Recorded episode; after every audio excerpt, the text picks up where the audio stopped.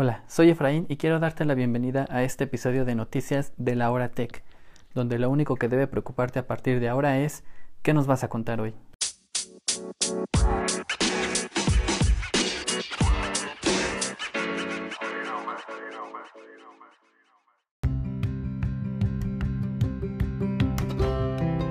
Hola, muy buenas a todos y bienvenidos a este nuevo episodio de la Hora Tech. El día de hoy fue un día bastante importante ya que tuvimos eh, alrededor de mediodía la conferencia de desarrolladores de Apple 2020 y muchos de, bueno, sus actualizaciones de sus sistemas operativos, eh, ya sea el iPad, el iPhone, eh, la televisión y los relojes inteligentes de la marca de la manzana por fin están viendo la luz. Hoy vimos las actualizaciones que estarán próximas. ¿Y qué les parece si comenzamos con la primera de eh, que corresponde al iPhone?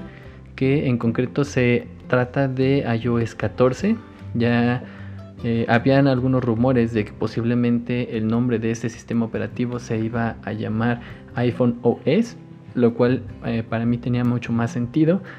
Pero pues bueno, al final se decidió conservar el nombre de iOS 14 y bueno, está bien. ¿Cuáles son las principales novedades que tiene este sistema? Bueno, para empezar tenemos que eh, por fin los rumores que ya estaban rondando por todas las redes sociales era de que por fin en iOS 14 tendremos widgets. Eh, ¿Cómo van a estar funcionando estos widgets? Pues bueno,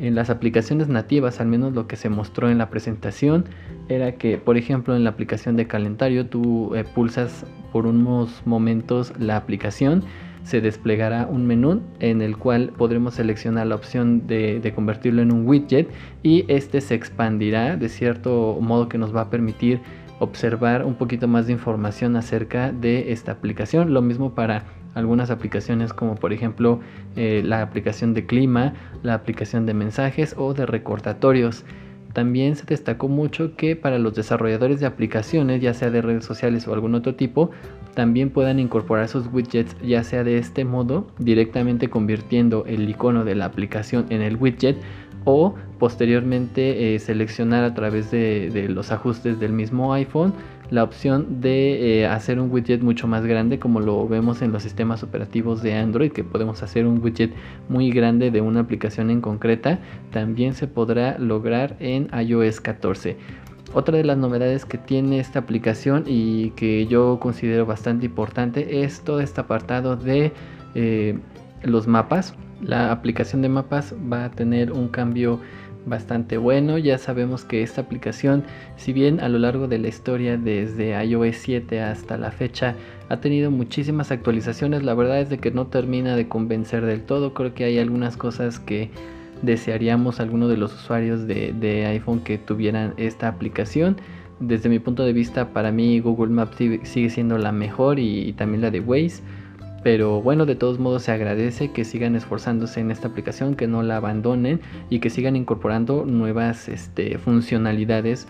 para eh, pues tener una experiencia de usuario mucho mejor. Principalmente eh, la novedad que destacaban e, es que ahora de acuerdo al lugar en donde te encuentres o la ruta que hagas, eh, te van a aparecer una serie de opciones, de sugerencias, por así decirlo, de diferentes cosas, ya sea de una gasolinera, o por ejemplo un restaurante para que puedas este, comer en el trayecto. También se incorpora una sección eh, para hacer rutas en bicicleta. Esto en algunos países primermundistas yo creo que va a estar muy padre, pero al menos aquí en México como que no, no le encuentro mucho sentido. No hay muchos lugares donde la bicicleta eh, esté libre eh, para poder transitar, pero bueno, la actualización va a estar ahí.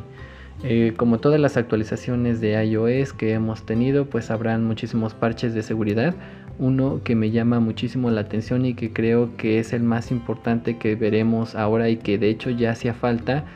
era la gestión de eh, algunos accesos de las aplicaciones con la información de nuestro equipo. ¿A qué me refiero con esto? Pues que antes eh, tú, por ejemplo, abrías la aplicación de clima,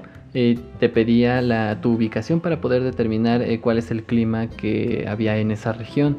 y con el paso del tiempo esa aplicación ya solicitaba el permiso para acceder a tu ubicación y tú podías elegir si querías que todo el tiempo utilizara tu ubicación o solamente en los momentos en los que tú ocupabas esa aplicación podía acceder esta a tu ubicación o a demás información. Bien, pues ahora Apple se ha vuelto un poco más estricto y es algo que me parece muy bien, sobre todo para los desarrolladores de aplicaciones como como a, que accedan a archivos o a fotografías personales e incluso a nuestras cuentas de internet que pidan un permiso extra y si tú no se lo das o si la aplicación nunca lo pide pues en automático te saldrá eh, una notificación en la, en la barra de estado que está en la parte superior del iPhone aparecerá un pequeño iconito de color amarillo naranja no mal, si no mal recuerdo y este nos indicará que nuestra ubicación, eh, al menos en, algunas de las aplicaciones que lo requieran, a lo mejor nosotros no queremos que Facebook sepa todo el tiempo nuestra ubicación, pues eh, con esta actualización nosotros podemos saber si Facebook le está utilizando en un segundo plano sin nuestro permiso. Y creo que esto es algo bastante bueno, sobre todo para los desarrolladores. Creo que hay algunas aplicaciones que, existen allí en la App Store que no están siguiendo eh, las normas que exige Apple en su desarrollo y, hay algunas aplicaciones que pues acceden a nuestra información, ya sea la ubicación o a la memoria del, equipo. Pueden ver tal vez nuestras fotografías o incluso inician sesión de manera automática cuando nosotros ni siquiera eh, se lo hemos permitido. Bien, una de las novedades que tiene el siguiente sistema operativo es iPadOS. Este es un eh, digamos que estoy algo desilusionado ya que con el lanzamiento de iPad OS 13 eh, yo estaba súper feliz porque yo creí que ese cambio en el sistema operativo dedicado para el iPad iba a ser eh, pues un cambio brutal, algo que toda la gente necesitaba y que de hecho esa fue la razón por la que yo decidí ocupar un iPad como mi equipo personal precisamente por todas las novedades que traía, el, ya poder compartir archivos, poder gestionar tus archivos de forma nativa, elegir en dónde los quieres guardar, conectar una memoria USB o algún otro equipo mediante este adaptador o, mediante el mismo puerto del USB tipo C que ya incluye el iPad Pro, se me hacía una de las funciones eh, más padres que, tenía esa, esa actualización y que desafortunadamente en todo este año que ha pasado desde que se presentó eh, no hemos visto ninguna mejora en el sistema, de hecho el sistema desde mi punto de vista sigue tal cual, no ha habido ninguna actualización importante que haya añadido algún, alguna característica eh, importante, alguna función nueva, algo que me haga explotar todavía más el equipo. Y pues desafortunadamente en esta actualización de iPadOS 14, pues lo único que se va a resaltar precisamente en, el apartado del, sistema operativo es la aplicación de archivos. Esta aplicación, si bien fue la, principal eh, excusa por la que yo me cambié al iPad, pues resulta que lo único que va a tener es un poquito el cambio de diseño, el cual pues está muy bien, pero esa aplicación necesita que urgentemente se le dé un trato porque eh, les voy a contar mi experiencia. Yo eh, tengo un iPad Air,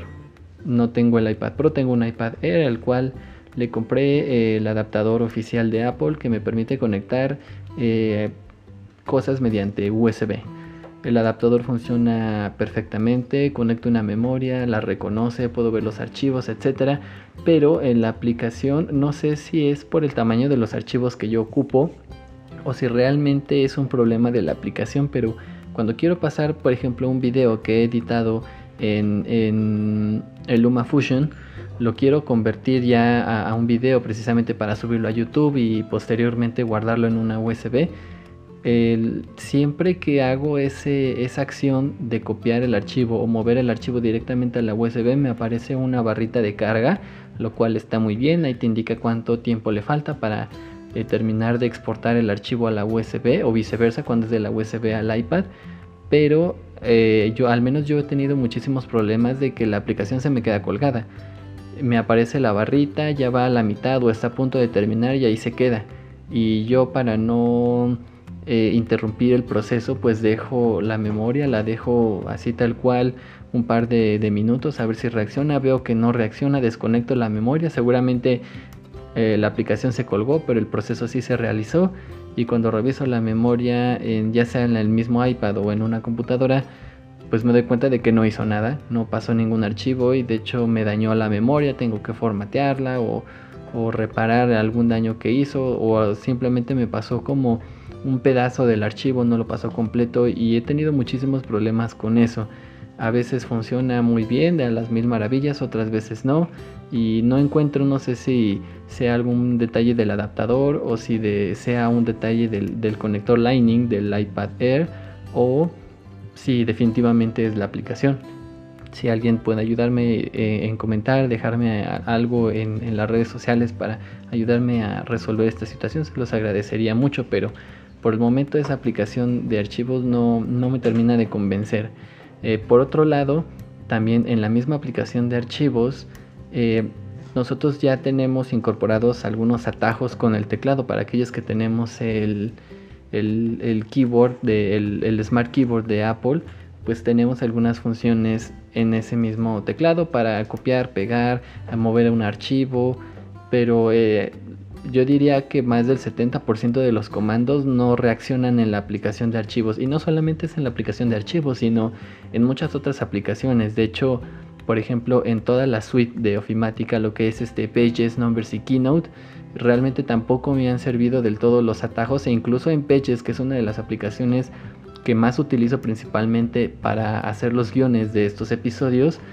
pues no me termina de, convencer. Tiene muy pocos comandos, la verdad es de que son muy pobres. Creo que se le puede sacar más provecho de, ese lado. Y, simplemente tiene muy pocos comandos y algunos de ellos igual. Eh, creo que en Pages, que es la aplicación que más utilizo, tal vez el 30% de los atajos de teclado no funcionan como deberían. Y eso es muy molesto porque pues uno está invirtiendo su dinero incluso en el teclado y yo me estoy fiando 100% de lo que me dice Apple de las funciones, de los comandos, etcétera, y que al final no me resulte, pues sí, termina siendo un poco molesto.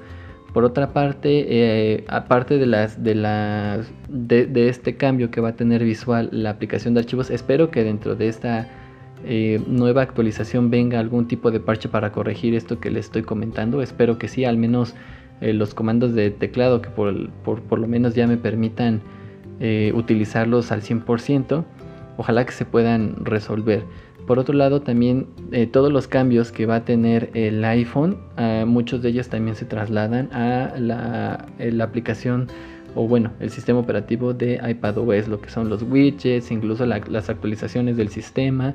o las notificaciones de las aplicaciones que están utilizando nuestra ubicación y que nosotros no hemos permitido, también todo eso lo vamos a poder ver en iPadOS. Y básicamente esa es la, la, novedad que tiene iPadOS este año. La verdad esperaba algo más, ya que el año pasado fue el mejor año del, del iPad en toda su existencia, creo yo. Y creo que lo abandonaron mucho, se enfocaron mucho en una parte visual que tal vez no era tan necesaria, pero, pero bueno. Esperemos que incluso con las demás actualizaciones que vengan puedan corregir esos errores o incorporar más funciones o más características que de verdad eh, haga convencer a muchas más personas como lo hizo a mí en su momento iPadOS 13 para poderme pasar de, de una PC, en este caso de un Windows, a un iPad. Por otro lado tenemos en la nueva versión del sistema operativo de WatchOS que es para el Apple Watch tenemos pues, muchas funcionalidades como voy a poder medir el sueño y una que me llamó muchísimo la atención fue eh, esta aplicación o esta característica que ya te permite saber si te estás lavando bien las manos o no. Y yo creo que por los tiempos en el que estamos viviendo de la pandemia, pues sí es muy importante tener esa parte de la higiene bien controlada y que el Apple Watch sea un dispositivo que te permita gestionar bien si lo estás haciendo o no o si tal vez te, lavaste las manos y no, no fue el tiempo recomendado, que son entre 30 y 45 segundos de lavándote las manos, pues eh, creo, que, creo que es una de las funciones que, más me han gustado. Yo no tengo un Apple Watch, pero si lo tuviera yo creo que estaría feliz con esta aplicación porque te va midiendo el tiempo Y bueno, algunos seguramente se estarán preguntando cómo es que el Apple Watch reconoce cuando te estás lavando las manos. Pues en automático se activará el micrófono del Apple Watch y detectará pues el sonido del agua o el sonido de las burbujas del jabón o incluso cuando te estás eh, eh, frotando las, manos con, agua y jabón. Entonces pues creo que está muy bien, es algo muy curioso la forma en la que lo, lo va a detectar, pero qué bueno que esté ahí ya que lo vamos a necesitar y como repito, en estos tiempos es muy importante. Por otro lado tenemos eh, yo creo que algo muy importante y que ya también hacía falta es una actualización en el sistema operativo de las Mac. Si bien ya teníamos muchos cambios y eh, la verdad trabajar en una Mac ahora ya es algo que no solamente es muy productivo, sino que también eh, visualmente es más llamativo, es más alegre, es más más bonito o elegante como lo quieras ver. Y ahorita con esta actualización que por cierto se llama Big Sur, que eh, ya está principalmente como enfocado a una nueva generación de sistema operativo de Mac. Esto también va relacionado a ese rumor de que seguramente eh, eh, Apple ya se iba a deslindar un poquito de los procesadores de Intel y ya iba a empezar a fabricar sus propios procesadores. Pues la verdad es de que en esta keynote se confirmó ya van a estar trabajando. Dijeron que eh, este tipo de cambios ya lo estaríamos viendo en unas MacBook eh, como, como ya 100% establecido al, menos en los siguientes dos años. Eh, prometieron que iban a tener un producto con estos con este nuevo procesador en, a finales del año. Esperemos que así sea, si no de todos modos creo que no hay prisa. También comentaron que iban a dar todavía soporte, todavía iban a estar algunas generaciones de procesadores Intel eh, ya en los nuevos Mac. Y, bueno, creo que está muy bien el soporte. Por otro lado, el sistema operativo de Big Sur tiene muchísimos cambios estéticos que yo creo que ya le hacía falta después de unos 6-7 años a la Mac.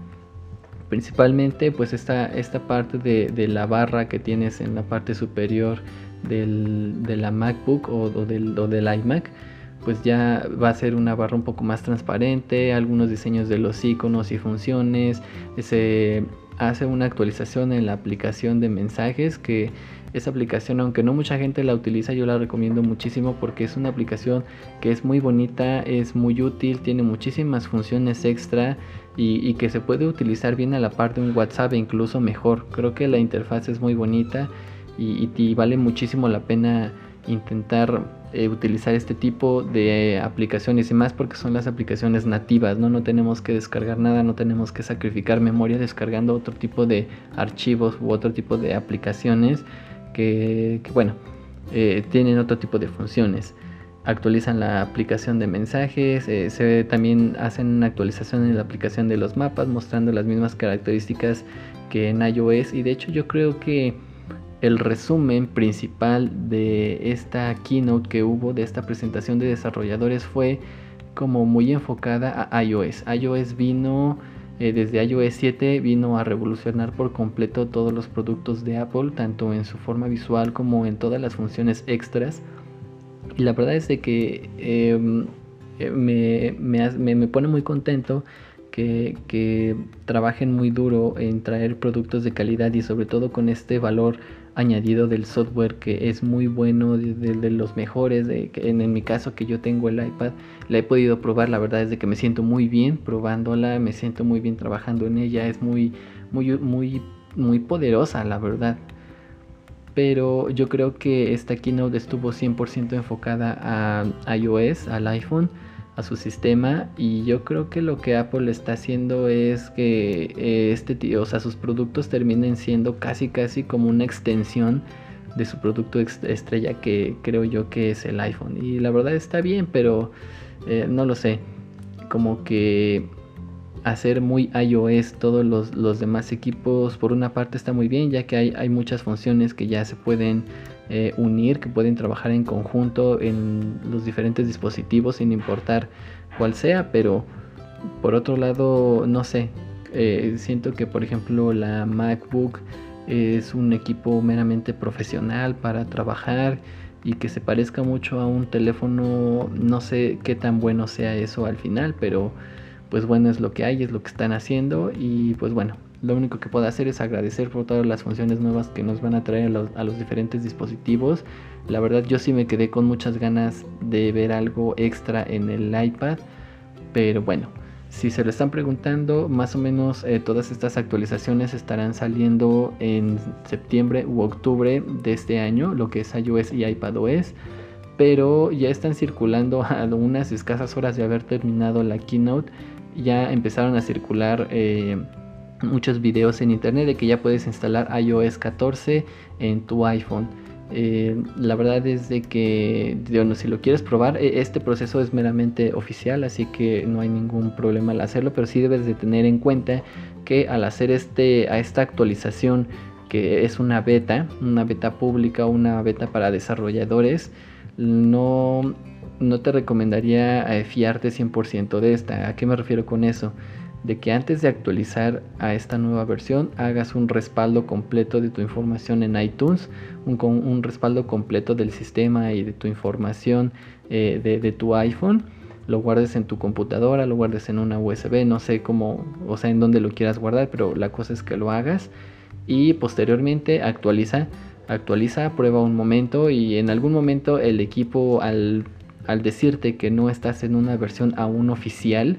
o bueno, o sea, me refiero a oficial estable ya al público 100% funcional, pues te va a pedir que regreses al sistema anterior y para evitar perder o estropear tu iPhone o bloquearlo por alguna circunstancia que se han, dado, pues te recomiendo este respaldo. En cualquier momento vas con ese respaldo, lo instalas desde iTunes y ya, no tienes ningún problema. Y bueno, esto ha sido todo por el episodio del día de hoy. La verdad quería compartir todo lo que se vivió. La verdad fue una presentación muy padre. Nunca había visto una presentación completa, pero me di el lujo de, hacerlo hoy. Me gustó muchísimo la, presentación, la, producción incluso eh, está, estuvo muy padre. Y pues bueno, ahora tendremos que esperar a, a que lleguen estas novedades 100% a nuestros equipos. Yo soy Efraín, espero que este episodio te haya gustado. Nos vemos en la próxima.